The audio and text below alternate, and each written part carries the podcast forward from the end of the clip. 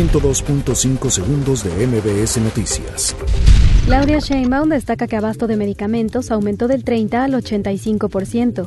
Andrés Manuel López Obrador anuncia reunión con la Fiscalía General de la República y padres de los 43 normalistas.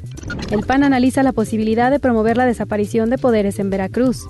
Denuncian a empresas que abusan de jóvenes construyendo el futuro. Gasoducto marino que conecta el sur de Texas con Tuxpan, México, inicia operaciones. En Veracruz, volcadura de autobús deja tres muertos. Descarta saber presencia de peste porcina africana. Arrestan a Javier Burrillo Azcárraga por muerte de su hijo en San Francisco. El precio del petróleo cae 5% tras información sobre retorno de producción saudí. México intenta detener subasta de arte prehispánico en Francia. 102.5 segundos de MBS Noticias.